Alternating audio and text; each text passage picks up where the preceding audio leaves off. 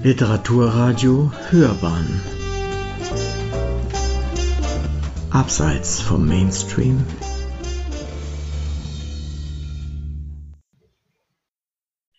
Erstes Kapitel. Sein letzter Schritt war gesetzt. Nick raste in die Tiefe. In seinem Kopf blitzte der schlimmste Gedanke auf, der einem Menschen in diesem Moment kommen konnte. Ich will zurück. Während er im Bus saß und an dem Hochhaus vorbeifuhr, hatte Nick oft überlegt, wie es sein musste, von dort oben herunterzuspringen. Im Internet hatte er nachgesehen, wie lange der Fall dauern würde. Er fand einen Rechner dafür. Das Ergebnis lautete, vom 15. Stockwerk bis zum Aufprall würde er sich knapp drei Sekunden lang im freien Fall befinden. Immer schneller raste er nun dem Asphalt entgegen. Hilflos ruderte er mit den Armen, als könnte er in der Luft Halt finden.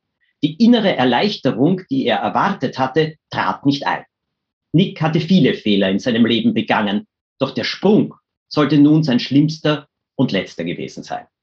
Die Erkenntnis über die Endgültigkeit seines Entschlusses traf ihn härter als alle Angst. Härter auch als alle Verzweiflung und Qual, die ihn dazu getrieben hatten, sein Leben zu beenden. Das Rauschen in seinen Ohren verwandelte sich in ein tiefes Dröhnen. Er wurde immer schneller, während er an den blauen, spiegelnden Fensterscheiben des Hochhauses vorbei nach unten stürzte. Schlagartig riss alles ab. Der Grund ist nicht, dass Nick aufgeprallt ist, sondern er ist in der Luft stehen geblieben. Er kann es nicht fassen, doch dann nähert sich ihm ein Licht über die Hügel. Es formt sich zu einem weiblichen Wesen und Nick ist sehr verblüfft, fragt natürlich, wer dieses Wesen ist. Es stellt sich nicht vor. Er hat die Vermutung, dass es ein Engel ist. Aber das Wesen sagt, nein, nein, viel höher. Es verwandelt ständig sein Aussehen. Es ist eine Frau, die immer andere Haare, ein anderes Gesicht bekommt, anderes Gewand und sagt, wir schenken euch das Leben und ihr wollt es einfach wegwerfen. Warum? Und Nick sagt, mein Leben war einfach nur schrecklich. Und es ist alles schief gegangen, was schief gehen konnte. Und da sagt dieses Wesen, das möchte ich jetzt genauer sehen. Und es nimmt ihn zu einer Reise durch sein Leben, zu verschiedenen Stationen, wie zum Beispiel seiner Kindheit, die sicherlich sehr traurig war, was er zeigt. Aber dieses Wesen hat immer ganz andere Sichtweisen, Sichtweisen der Zuversicht. Später sitzen die beiden dann in einem Kinosaal. Ich weiß bloß, dass viele von, ah, Nick seufzte tief. Das Leben ist so unendlich schwer. Das musst du doch wissen. Sie sah das anders. Ich weiß bloß, dass viele von euch eine Ansicht über das Leben haben, die verrückt macht. Welche Ansicht soll das sein, wollte Nick wissen. Ihr denkt, das Leben müsse einfach sein. Und nur ein einfaches Leben wäre auch ein gutes Leben. Ja, es ist doch auch so. Nein, mein Leben war schwer und deshalb unglücklich. Was ist Glück? Nick stotterte herum. Wie sollte er Glück definieren? Er begann aufzuzählen, was ihm einfiel. Keine Sorgen zu haben, aber genug Geld oder besser noch eine Menge Geld. Eine nette Frau, ein Traumberuf macht auch glücklich.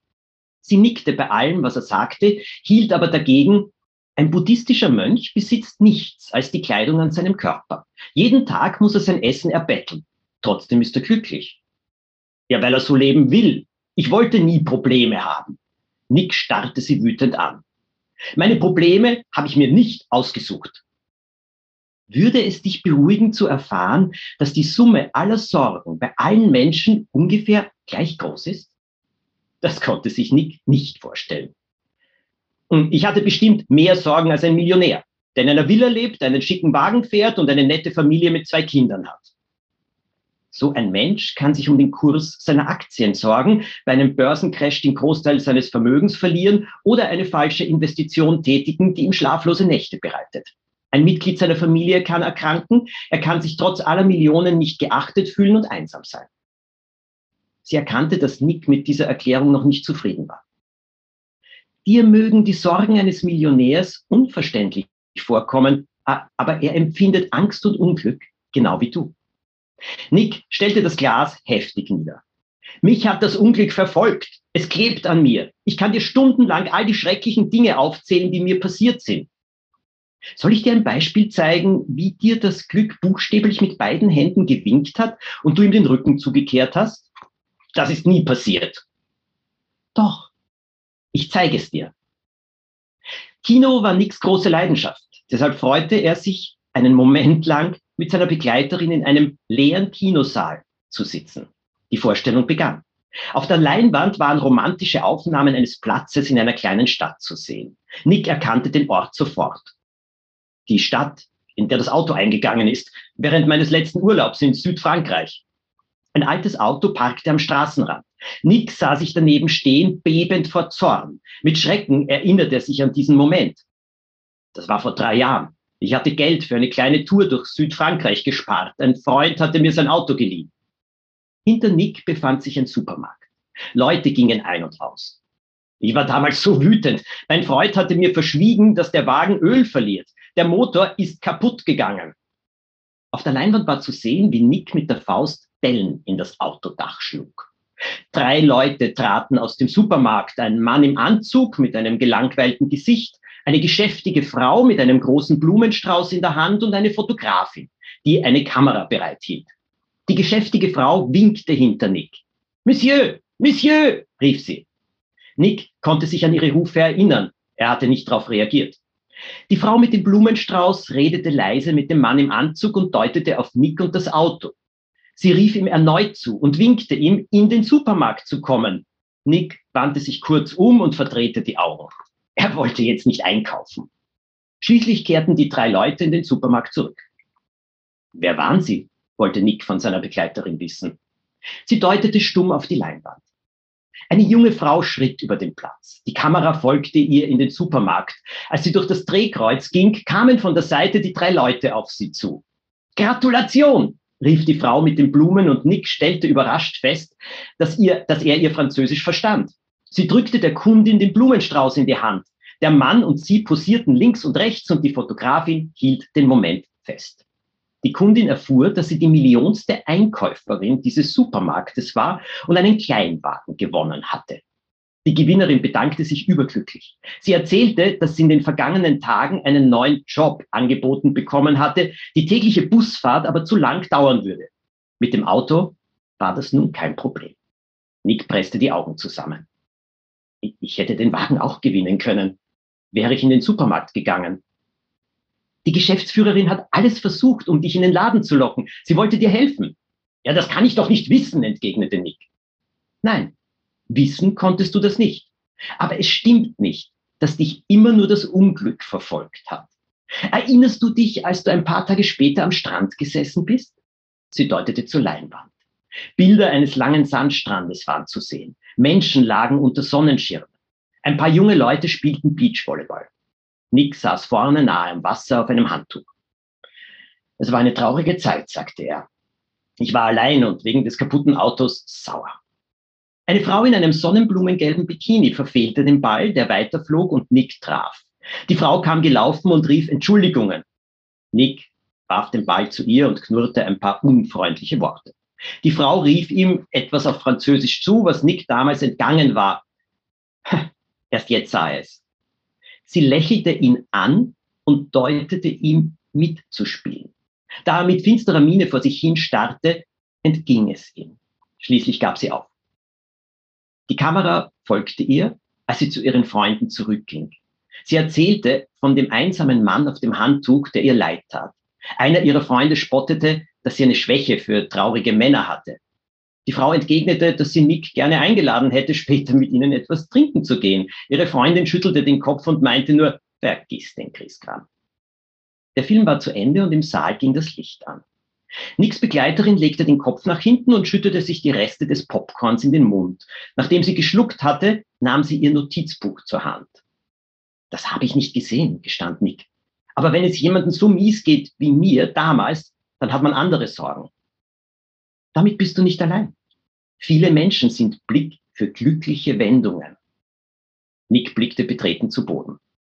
Ich habe doch nicht damit gerechnet, dass mir eine Frau einen Ball an den Kopf wirft und dann mit mir etwas trinken will.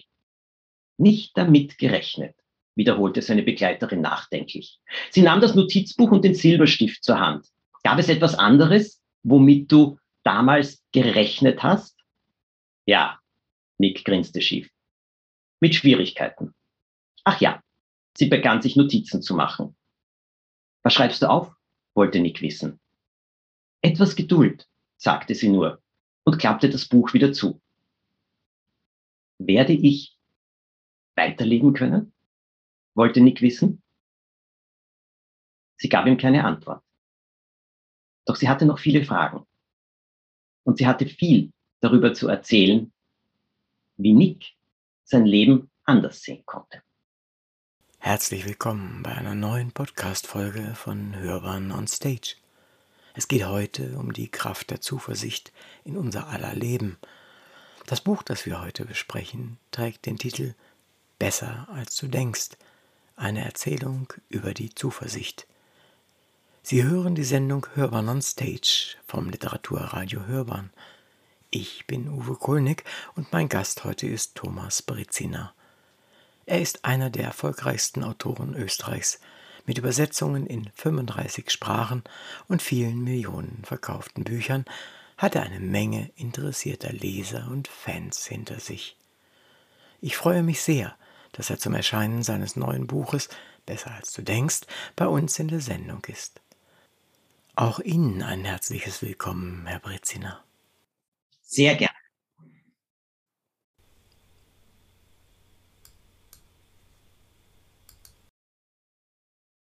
Sie haben, habe ich gelesen, in viele Sprachen übersetzt, verschiedenste Bücher in verschiedenste Sprachen. Von 35 ist die Rede. Sagen Sie, welche Sprache ist Ihnen eigentlich die wichtigste, in die Sie übersetzt wurden? Da gibt es für mich kein wichtig oder wichtiger. Jede Sprache ist wunderbar.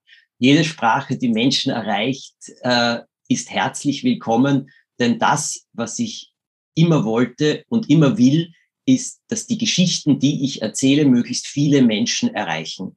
Dass sie dafür in verschiedene Sprachen übersetzt werden können, finde ich einfach großartig. Erstaunt hat mich ganz sicherlich der große Erfolg meiner Bücher in China. Und der ist völlig überraschend für mich gekommen und ich zähle dort zu einem der drei meist übersetzten ausländischen Autoren über alle Genres. Und die Rückmeldungen, die dann gekommen sind oder auch jetzt kommen, weil jetzt sind meine Leserinnen und Leser bereits erwachsen, also die erste Generation, die nächste kommt jetzt. Äh, das ist das, was mich berührt, was mich bestärkt, was mich erfreut, weil der Satz lautet, weil es ja vor allem dann Kinderbücher waren, danke für eine schöne Kindheit. Also das ist toll, dass sie in China so gut ankommen. Das ist nicht so ganz einfach. Und dass ein Europäer in China äh, tatsächlich auch im Kinderbuchbereich übersetzt ist, das finde ich ganz, ganz toll, weil durchaus Unterschiede in der ja, in dem Umgang mit Kindern in China bestehen zu meinetwegen Mitteleuropa oder so etwas. Das ist schon, schon sehr, sehr beachtlich. Ja, also das, das freut mich sehr. Und das nächste, äh, was mich einfach auch interessiert hat, wenn man Hilfe braucht, dann tun wir uns hier sehr, sehr schwer, um psychische Hilfe zu bitten. Ganz anders als um medizinische Hilfe. Die ist völlig selbstverständlich. Verständlich. Was muss eigentlich passieren, damit das mal sich ändert? Was denken Sie?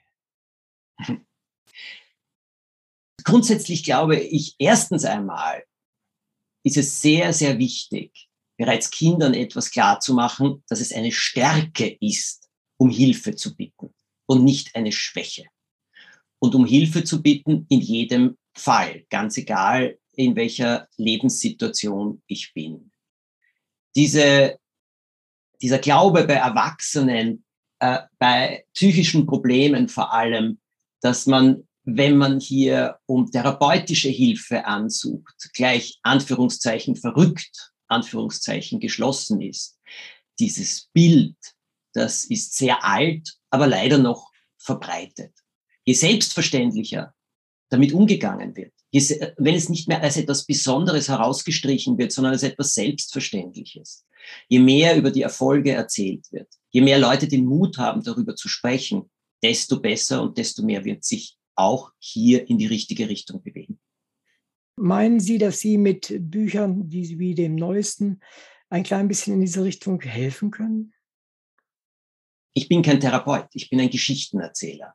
Und das, was ich grundsätzlich mache, ist Dinge, die ich im Leben gelernt habe, die mir geholfen haben, die mich bestärkt haben, die mir in schwierigen Situationen Unterstützung geboten haben, die für mich wichtig waren, ein erfüllteres Leben zu leben, weiterzugeben und darüber zu erzählen. Das habe ich in verschiedenen Ratgebern bereits gemacht. Diesmal ist es eine Erzählung, eine Geschichte, weil ich finde, dass man sich da äh, noch wesentlich besser zurechtfinden kann oder auch identifizieren kann damit. Und das, wozu ich beitragen will, ist grundsätzlich, dass Menschen Mut haben, Dinge anders zu sehen und auch Mut haben zu sehen, dass sie sehr viel tun können, um ihr Leben, der Blick, den Blick auf ihr Leben und ihre Lebensfreude zu verbessern. Um mal direkt in Ihr neuesten Text zu kommen. Ich fasse das mal so ganz, ganz einfach zusammen. Jemand springt von einem Hochhaus, wird auf halber Strecke nach unten von so etwas wie einer wundervollen Frau aufgehalten und dann geht es mit der Lupe, ja, mehr oder weniger mit der Lupe in das Leben dieses potenziellen Selbstmörders. Ist das nicht ein sehr ungewöhnlicher Anfang für ein Buch über Zuversicht? Das mag durchaus sein, aber äh, ungewöhnlich erzeugt Neugier. Und das ist ganz wichtig. Und es ist immer das Wichtigste, Leserinnen und Leser in den ersten Zeilen bereits in eine Geschichte zu ziehen und auf mhm. den ersten Seiten und sie immer mehr zu fesseln und dann natürlich neugierig zu machen, was bedeutet das? Ja, das ist die Technik des Schreibens. Das ist das eine, das verstehe ich durchaus. Nein, ich meine aber jetzt gerade jetzt vom, vom Inhalt her Zuversicht und ein Selbstmörder. Mhm. Äh, wollen Sie damit ausdrücken eher, dass jeder Zuversicht haben kann oder dass selbst ein Selbstmörder Zuversicht entwickeln kann? Ja, ganz besonders ein Selbstmörder. Denn ähm, es ist so, ich habe einen Freund gehabt, er ist mittlerweile verstorben, weil er schon sehr, sehr alt war. Allerdings hat er in seinem Leben einmal einen Selbstmordversuch unternommen. Und er hat mir davon erzählt und er hat erzählt, äh, der Versuch ist missglückt und er ist wieder äh, zu sich gekommen, er ist aufgewacht und in dem Moment war alles von ihm weg. Er war völlig erleichtert. Er war von einer neuen Freude, die ihn völlig überrascht hat. Und er ist dann auch sein Leben sehr angegangen und äh, hat es sehr in die Hand genommen und sehr viel dazu gelernt und sehr viel daraus gemacht. So, und jetzt geht es darum, dass jemand eben das Gefühl hat, es geht überhaupt nicht mehr weiter durch die Verkettung verschiedener Umstände. Und da jetzt den Weg zu finden, das eben auch einmal aus einer anderen Perspektive zu betrachten, das war hier mein Anspruch oder mein Anliegen. Meinen Sie, dass im Prinzip im Menschen Zuversicht vorhanden ist oder müssen wir das lernen? Das müssen wir lernen. Die ich halte überhaupt auch das Lebensfreude etwas, das in Momenten im Leben von alleine kommt, durch glückliche Fügungen, grundsätzlich aber etwas ist, für das wir etwas tun müssen. Bei Zuversicht ist es genauso. Das menschliche Hirn ist noch immer auf Kampf und Flucht eingestellt. Und es wird ganz leicht in die Angst springen. Bei jedem von uns und bei mir ist das nicht anders, das möchte ich betonen. Ähm, und Jetzt geht es darum, dass wir eben sehr schnell in Situationen eine Blickrichtung haben, die eher eine sehr negative ist. Und das ist nicht Pessimismus, sondern das ist einfach Schutz, damit wir eben alle, äh, alle Sensoren ausfahren. So, und dem muss man natürlich jetzt ein äh, anderes Bild auch liefern können. Und das Bild der Zuversicht ist ein Bild der Lösung. Das Bild der Zuversicht ist ein Bild der Möglichkeit. Das Bild der Zuversicht ist ein Bild des Weiterkommens. Es unterscheidet sich sehr von der Hoffnung, die punktgerichtet ist. Ich hoffe, dass es so und so wird, aber ich mhm. habe die Zuversicht, dass ich in der Sache einen guten Ausgang schaffen kann. Und bei Hoffnung ist, ich hoffe, dass sich etwas fügt. Bei Zuversicht heißt es, ich verwende das Bild des Bootes, des Schiffes im Leben immer in diesem Buch hier auch, dass ich mein Schiff nach bestem Wissen und Gewissen lenken werde, dass ich aber nicht alle Winde kennen kann. Ich steuere eine Insel an mit verschiedenen Landestegen und ich lege mich nicht auf einen fest, aber ich will die Insel erreichen und ich habe die Zuversicht, dass ich das schaffe. da Sie gerade eben diesen Gegensatz aufgezeigt haben zwischen Zuversicht und Hoffnung. Wenn wir das auf die gegenwärtige Situation mit dem unseligen Krieg haben, dann wäre die Hoffnung auf Frieden und die Zuversicht wäre? Nein, das, äh, das funktioniert in diesem Beispiel nicht. Ah. Aus folgendem Grund, weil wir keinen Einfluss drauf haben. Wir können nichts machen. Keiner von uns kann diesen Krieg stoppen. Keiner von uns kann den Herrn Putin zur Raison bringen. Das können wir nicht. Wir müssen leider akzeptieren, dass es diese Unfassbarkeit gibt. Mhm. Ja, wir können jetzt die Hoffnung machen, dass etwas geschieht in dieser Situation. Ja, die Zuversicht hier zu haben, ich kann nichts dafür tun. Das heißt, äh, da bringe ich mich ja selber wieder in eine Situation der Ohnmacht. Und das ist in so, in so einem Moment nicht gut. Bei Zuversicht geht es schon um Dinge, auf die ich Einfluss haben kann, wo ich persönlich Aktionen und Schritte setzen kann. Mhm. Auch wenn es nur darum geht, in Häkchen es nur äh, zu setzen, äh, nur darum geht, die, meine, die Therapiemöglichkeiten bei einer Krebserkrankung auch in Anspruch zu nehmen. Oder das Impfen in Anspruch zu nehmen. Äh, Im Großen und Ganzen erreichen möchte, also ungefähr in der Zukunft erreichen möchte. Und gleichzeitig aber auch etwas sein muss, was ich selber mit bearbeiten kann, was ich selbst mitbestimmen kann, dann ist doch bei Krebs erstmal prinzipiell eine schwierige Situation erreicht. Da kann ich doch nichts viel mehr tun, als zum Beispiel mich behandeln zu lassen und nicht einfach zu sagen, ach so, sowieso egal, das wird ja eh nichts. Ich kann schon mehr tun. Ich kann die, Zukunft, die Zuversicht haben, dass es Erfolg hat. Ein Bekannter von mir ist Chirurg. Und was der macht, ist, dass er vor den Operationen zu den Leuten geht, mit ihnen redet mhm. und sagt, wir tun unser Bestes, das wird gut. Er lügt nicht oder so, aber er beruhigt. Und er sagt, Patientinnen und Patienten, die beruhigt sind, die Heilungschance ist deutlich höher in seiner Beobachtung.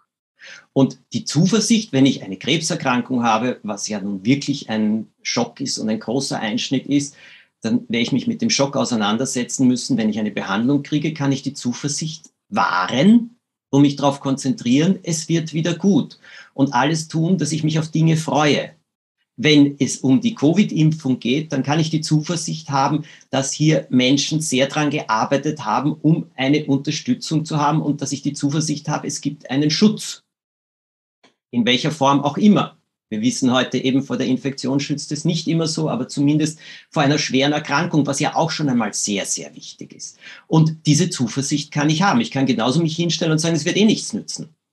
So, und was wird passieren? Das Universum antwortet wahnsinnig gerne auf das, was wir, äh, woran wir fest glauben. Mhm. Äh, würde dann nicht die Vokabel Optimismus das noch mit äh, subsumieren?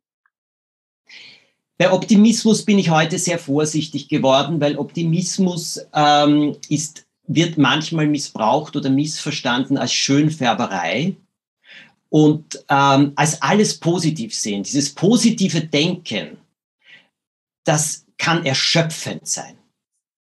Und deswegen bin ich hier sehr vorsichtig, weil ich finde, ähm, jetzt, man muss nicht alles positiv denken. Man darf sich auch einmal eingestehen, dass etwas schlimm ist, dass etwas traurig macht, dass man verzweifelt ist, dass es einem nicht so gut geht.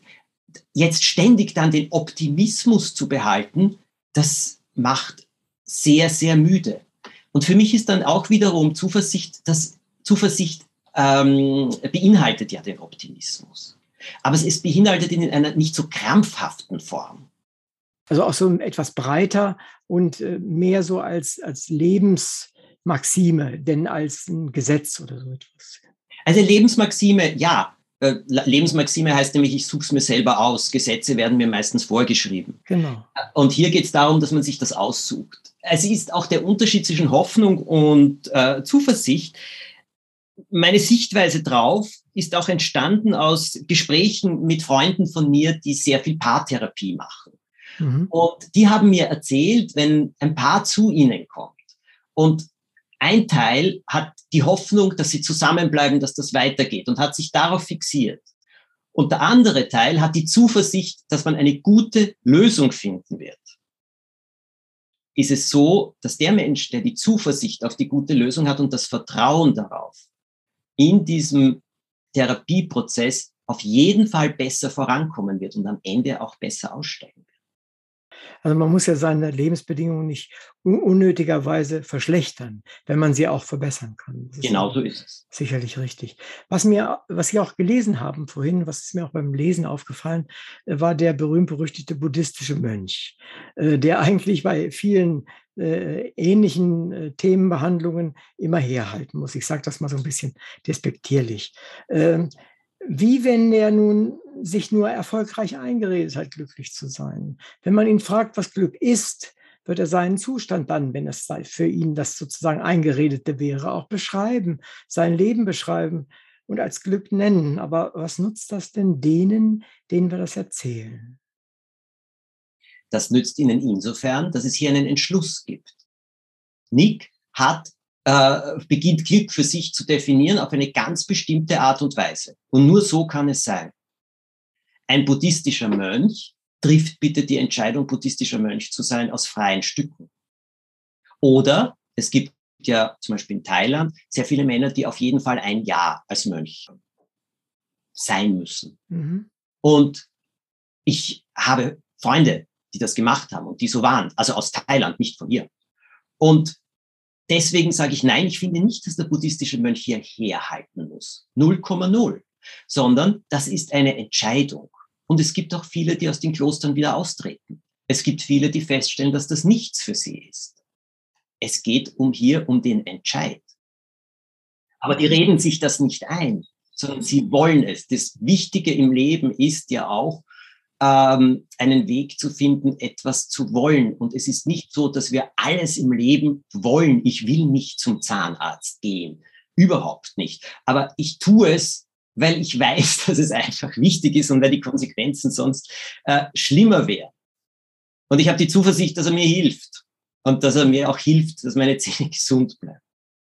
Wir haben eben gerade noch über Glück gesprochen. Und ich meine, vieles von dem, was Sie in Ihrem Buch schreiben, hat ja auch wirklich mit Glück zu tun. Ich weiß nicht, ob Sie wissen, wie noch vor ungefähr 20 Jahren die Definition der WHO für Gesundheit war. Die war, das ist Abwesenheit von Krankheit.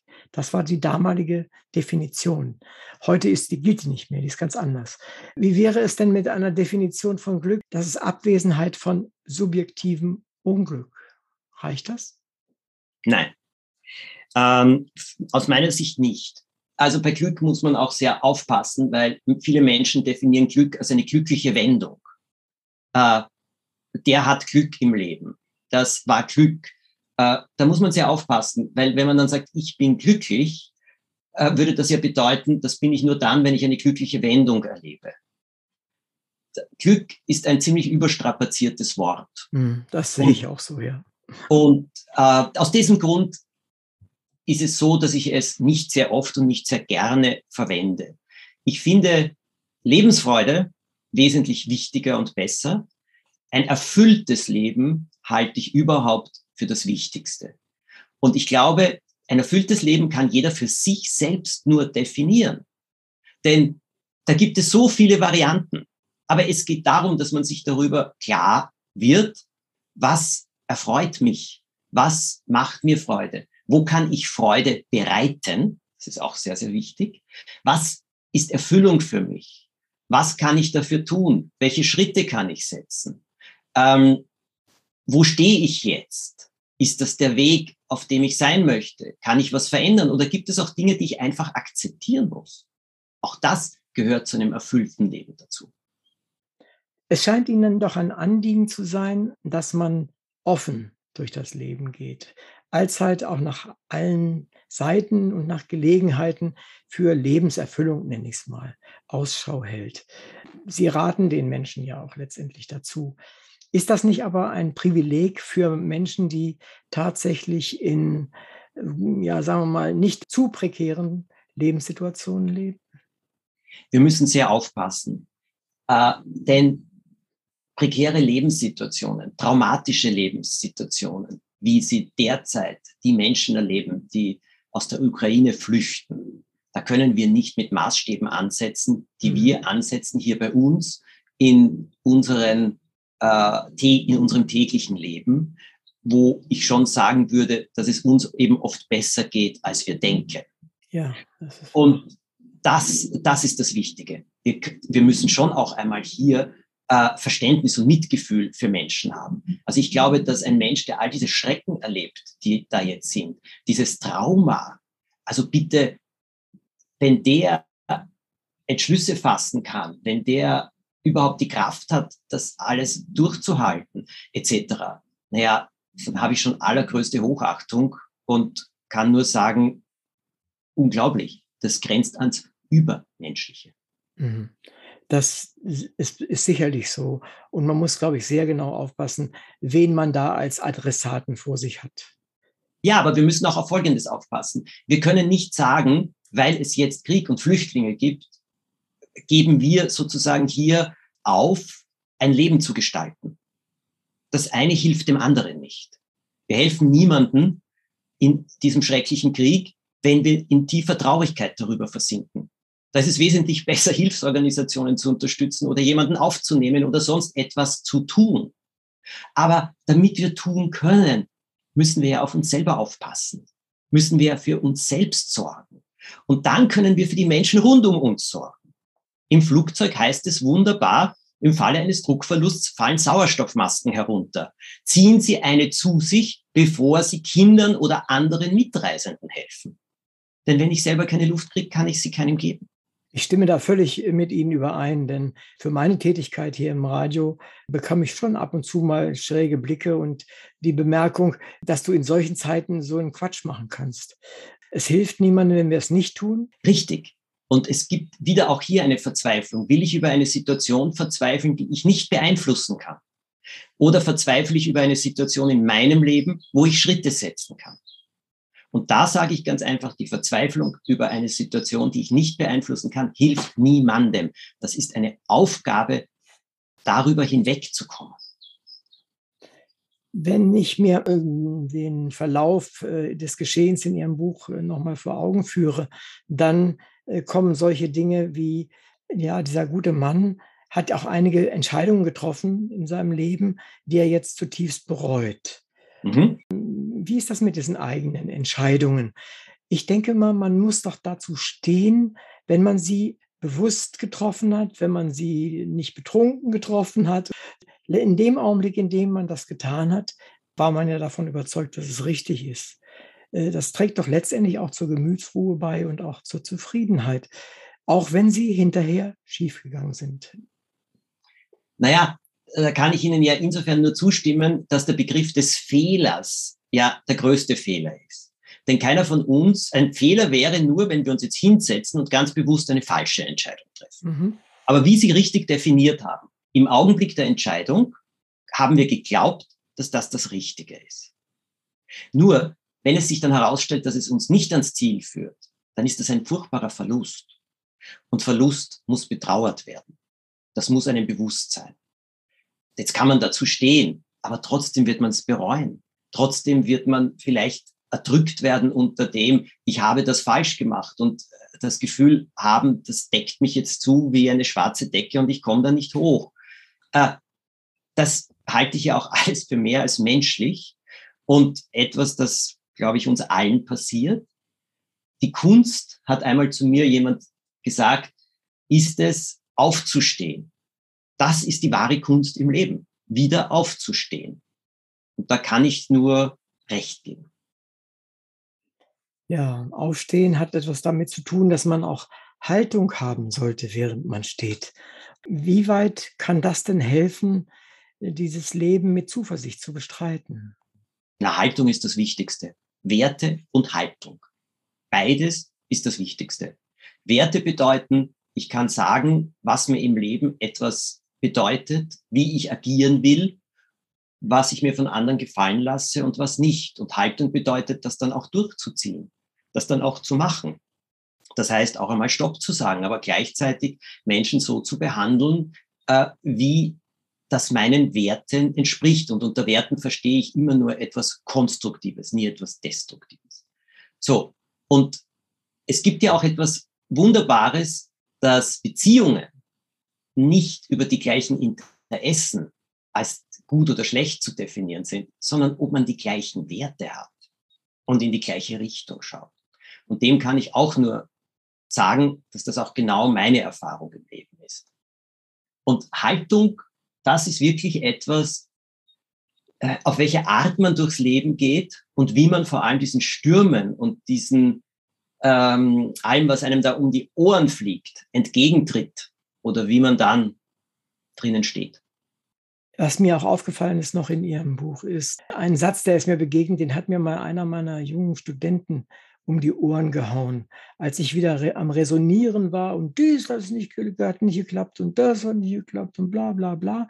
Und da stand er vor mir und sagte, nenn mir eins. Und das hat mich, das begleitet mich bis heute, ist nun wirklich viele Jahre her. Und das ist mir wieder, wieder äh, untergekommen in Ihrem Buch, denn Sie sagen, Nenn mir ein deutliches Beispiel für deine verdorbene Kindheit. Da geht es mhm. ja um die Kindheit. Inwieweit kann denn dieses Zurückführen des allgemeinen Gefühls auf ja, genaue Inhalte hilfreich sein? Naja, da geht es ja auch um Ausreden. Also die Kindheit wird unglaublich gerne als Ausrede benutzt. Und das war mir auch wichtig hier aufzuzeigen. Und wenn ich jetzt eben sage, ich hatte so eine schreckliche Kindheit, ja, aber sie ist jetzt vorbei. Was will ich aus meinem Leben machen? Was hindert mich daran, voranzukommen? Was ist es? Und wenn ich nicht draufkomme, da brauche ich dann eben professionelle Hilfe, in welcher Form auch immer. Es gibt ja auch Leute, die das in der Religion finden. Äh, ob das jetzt therapeutisch ist oder religiös oder wie auch immer. Es geht darum, was will ich regeln? Was will ich lösen? Und gibt es eben Dinge aus meiner Kindheit, ähm, die mich bis heute so verfolgen, also die Narben hinterlassen haben. Und es geht um die Behandlung der Narben. Also die, die Psychoanalyse, so wie ich das mitgekriegt habe und auch aus vielen Gesprächen mit Freunden und Freundinnen von mir, die auch als Therapeuten oder Therapeutinnen tätig sind, ist, wird ja heute nicht mehr so hoch angesehen, sondern es geht heute viel mehr, was willst du tun? Was hindert dich daran? Was kann getan werden, dass du es doch schaffst?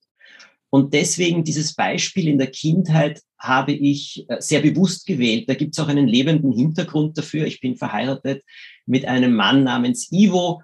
Der hat wohl die schrecklichste Kindheit gehabt, die man haben kann. Der ist nur im Heimen aufgewachsen. Hm. Der hat eineinhalb Jahre seines Lebens bei seiner Mutter gelebt, die völlig unfähig war, sich um das Kind zu kümmern.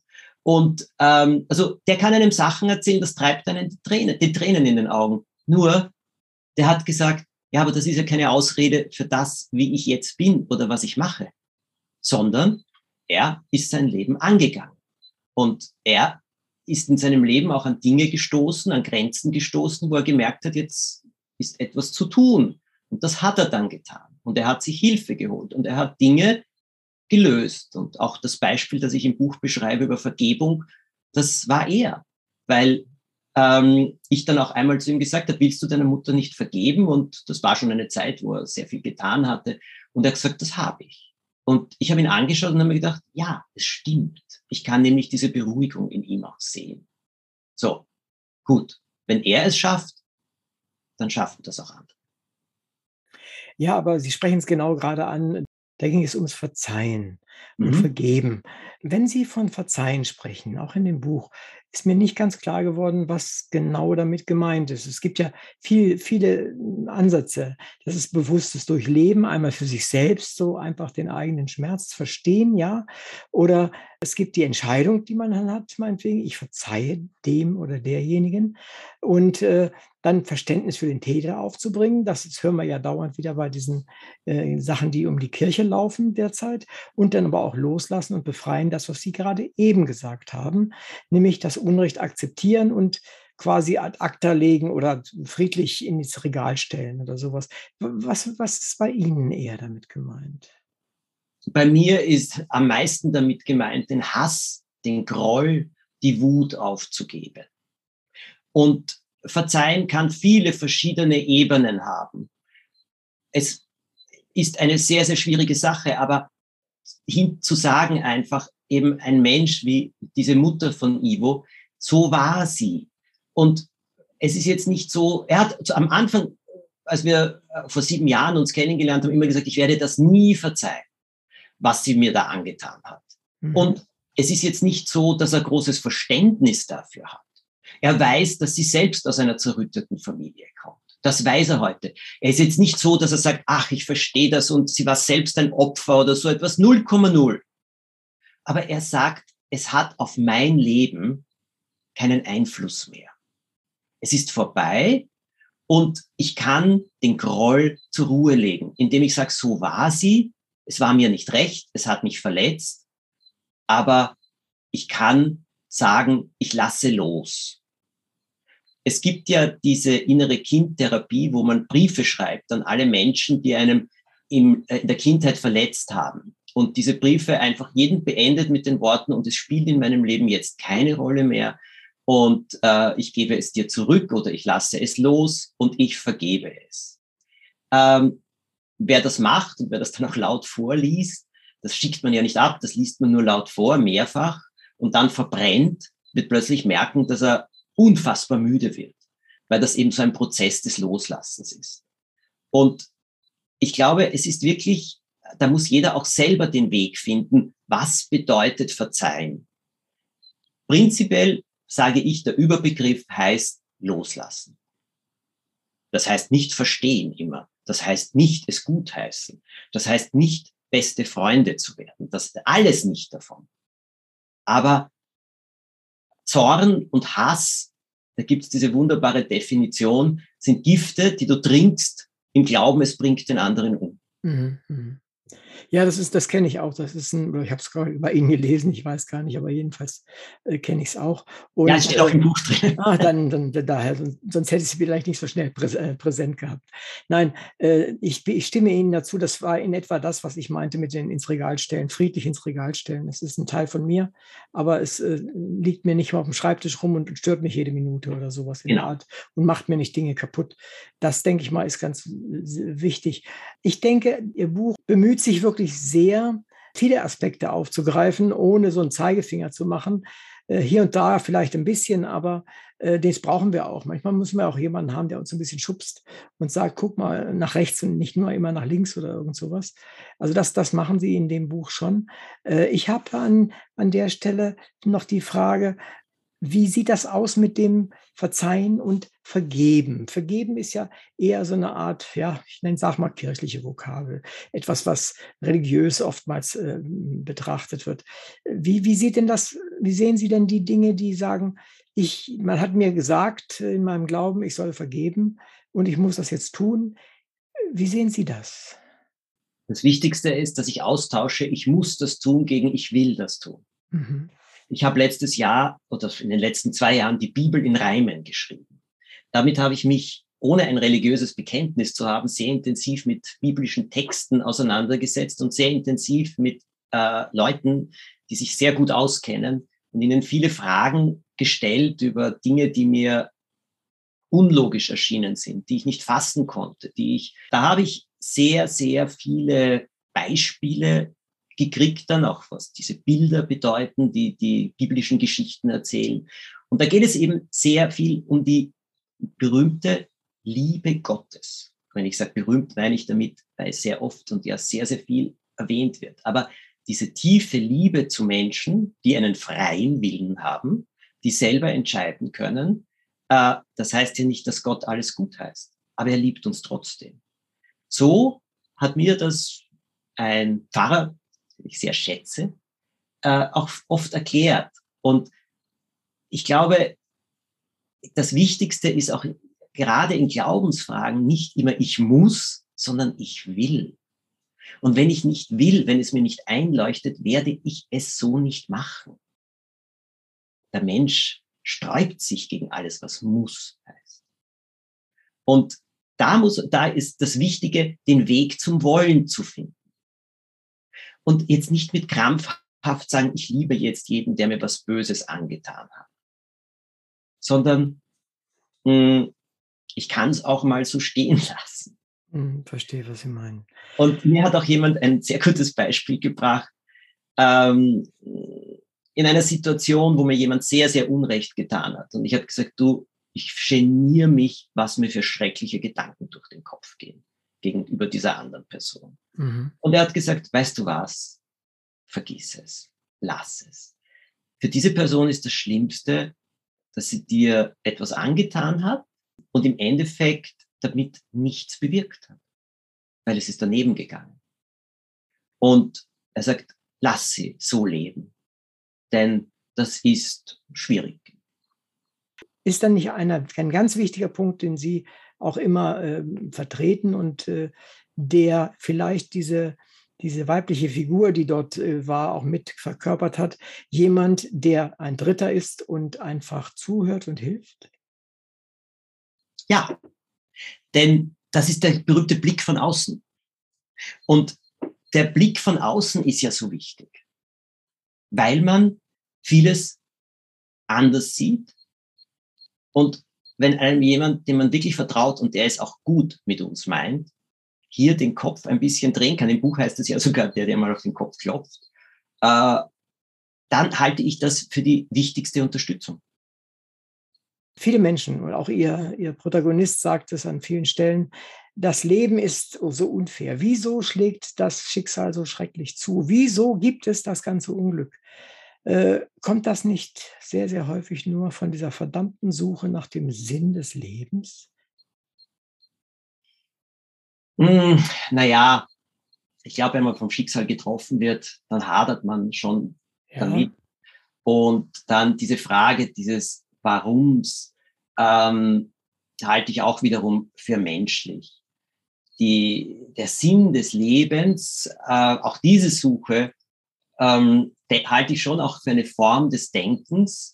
Ich glaube nur, dass hier es darum geht, dass vieles, dass die, dass die Annahmen, was der Sinn des Lebens sein sollte, oft viel zu hoch gestochen sind und dass das Leben einfach das Leben ist. Und der Sinn des Lebens ist, es zu erfüllen und im Endeffekt zu erfüllen mit Dingen, die äh, etwas Positives in die Welt setzen. Für, ähm, für andere, aber auch für mich. Das ist der Sinn aus meiner Sicht. Etwas zu gestalten und das kann jeder in jedem Rahmen bitte mhm. mhm. machen. So, und beim Schicksal äh, geht es ja auch darum, dieses ähm, auch dieses Gottesbild, dass Gott sozusagen das vom herunterwirft auf uns vieles. Und ähm, wo ich dazu sagen kann, eben noch einmal, ich habe kein religiöses Bekenntnis, aber mein Bild ist das einfach nicht. Wir sind keine Marionetten. Wir werden begleitet von jemandem, aber nicht gesteuert, ähm, wenn wir das so sehen wollen. Und ich glaube bei Schicksal, dass die größte Kunst ist, es anzuerkennen und es zu akzeptieren. Und ich glaube, Schicksal ist Schicksal. Und die Frage des Warums erschöpft ebenfalls. Und da halte ich den Hinweis einfach für so wichtig, dass wir dieses Warum nicht finden werden. Oh ja, jetzt muss ich sagen, da muss ich mir selber widersprechen. Jahre später können wir bei vielen Dingen, die uns im Augenblick schrecklich vorgekommen sind, plötzlich entdecken, welche Bedeutung sie gehabt haben und dass sie uns sehr wohl zu etwas Besserem geführt haben. Das ist schon da. Nur, wie oft schafft man das in dem Moment, wo einem etwas passiert, es auch so zu sehen? Man kann sich immer wieder dran erinnern. Das ist das Schöne am Älterwerden, dass man mehr erlebt hat und dann auch sich an mehrere Sachen erinnern kann und immer wieder äh, schon vorsagen können, na warten wir einmal ab, wofür es gut oder schlecht ist. Und dieses, ja, Schicksal, glaube ich, können wir nur als Schicksal, als einen Teil der kosmischen Energie, die diese Welt umgibt, akzeptieren. Und ähm, wir haben einen riesen Vorteil, äh, nämlich wir haben die Interpretationshoheit für das, was uns geschehen ist im Leben. Richtig. Mögen Sie mir eine Frage stellen? ja, ich stelle Ihnen eine Frage. Was ist etwas, das sie im Leben gelernt haben, wo sie sagen, das möchte ich wirklich gerne weitergeben, weil ich glaube, dass es sehr hilfreich sein kann. Das ist ein ganz einfacher Satz, den hat mir meine Oma schon beigebracht, nämlich, dass hinterm Berge auch noch Menschen wohnen.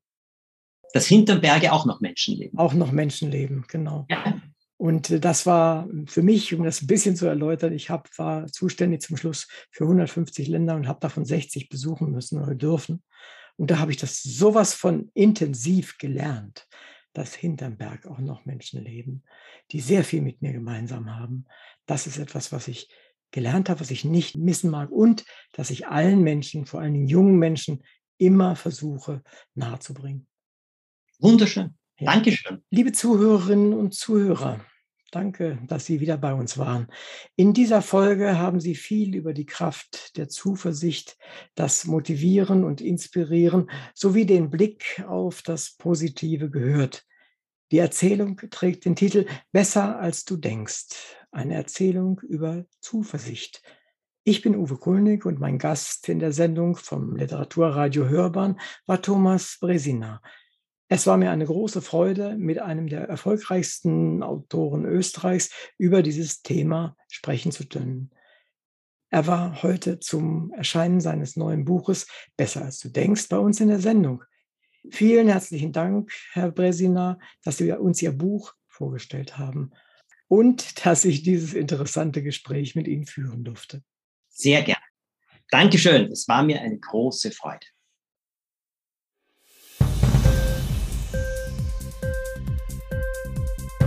Hat dir die Sendung gefallen? Literatur pur, ja, das sind wir. Natürlich auch als Podcast. Hier kannst du unsere Podcasts hören. Anchor, Spotify, Apple Podcast, iTunes, Google Podcasts, radio.de und viele andere mehr.